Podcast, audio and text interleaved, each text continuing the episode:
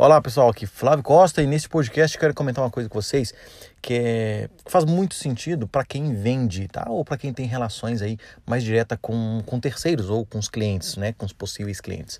O que, que acontece? Eu vou primeiro contar uma história minha e mostrar algum problema que acontece, tá? É, há muito tempo atrás eu comprei, eu fui na, numa, numa concessionária e comprei um carro, né? Comprei um carro mais simples e depois disso depois, dois anos depois, eu mantive contato. Na verdade, o vendedor manteve contato comigo.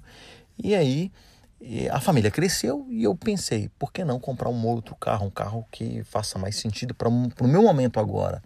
E ele falou a mesma coisa, falou, Flávio, você está num, num, outro momento da sua vida, eu acho que faz sentido você buscar outro carro né, para a família, um carro maior e dá, um, dá uma passada aqui quando você estiver vindo para São Paulo. Nesse, nessa ocasião, nessa época eu morava em Campinas, né? mais ou menos uns 100 quilômetros de São Paulo. E assim, e assim eu fiz. Então eu tinha que vir para São Paulo algumas vezes, né? Fazer algumas coisas em São Paulo. E aí eu resolvia, passava lá, tomava um café, batia um papo com ele. E ele mostrava, me explicava, mostrava os preços. Olha, realmente aqui tá melhor, que não tá. Eu acho que vamos, vamos tentar entender isso aqui. Né? E, e, aquela conversa foi fluindo. E no final das contas eu comprei um, um, outro carro de uma marca que até então eu tinha um pé atrás com a marca. Então eu comprei um carro um pouco mais barato e depois comprei um carro.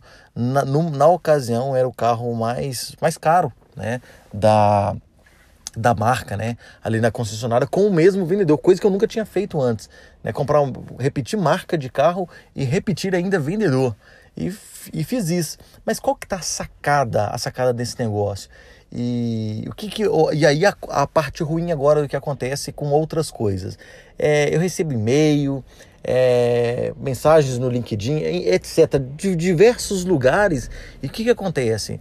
É, as pessoas não procuram saber se de fato você está precisando. Elas querem vender, querem, querem mandar o um e-mail. Que eu, eu acho que por conta das metas, as pessoas pegam ali, olha, eu tenho uma lista de contatos, vou mandar essa mensagem para todo mundo espero que de, de, dessa quantidade aqui, 10% com, é, se converta em venda. Eu imagino que seja isso. Mas quando você, aí, aí que está agora a sacada, quando você estabelece uma relação humana, uma relação de confiança entre, entre as partes, né, você vendedor ou você é, gestor de alguma coisa com o seu futuro cliente ou com o seu cliente, eu acredito que a venda ela é, acontece de forma mais orgânica, de forma natural. E você, ao invés de conseguir talvez ali 10% do, 10 do, seu, do seu prospecto, você consegue aí um pouco mais, 20%, 30%, porque é, as pessoas gostam de comprar, mas detestam vendedores.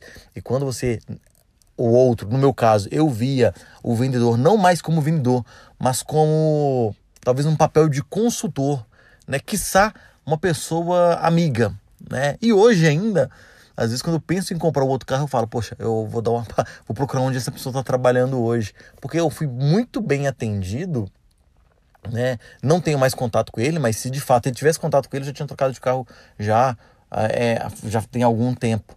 Mas só de ter o fato de ter uma relação, uma conversa, uma relação de confiança, isso ajuda muito na conversão das vendas.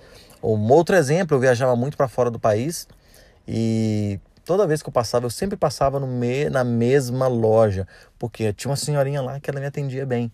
E ela falava: Olha, Flávio, leva isso aqui. E ela me dava brinde, tá? Me dava vários brindes. E eu não ia lá só por conta dos brindes, porque eu comprava muito com ela.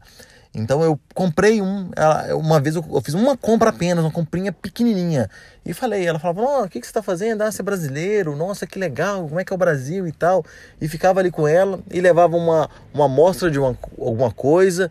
E, da, e depois que eu voltava, semanas depois eu voltava, passava lá de novo, ela conversava comigo, perguntava se eu tinha gostado do perfume, perguntava se as coisas que eu, que eu tinha trago, né, para amigos, enfim, para outras pessoas, se as pessoas tinham gostado.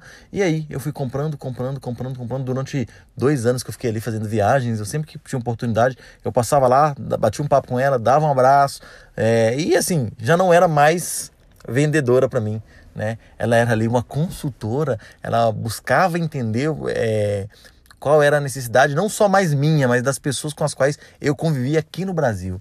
Muito legal isso.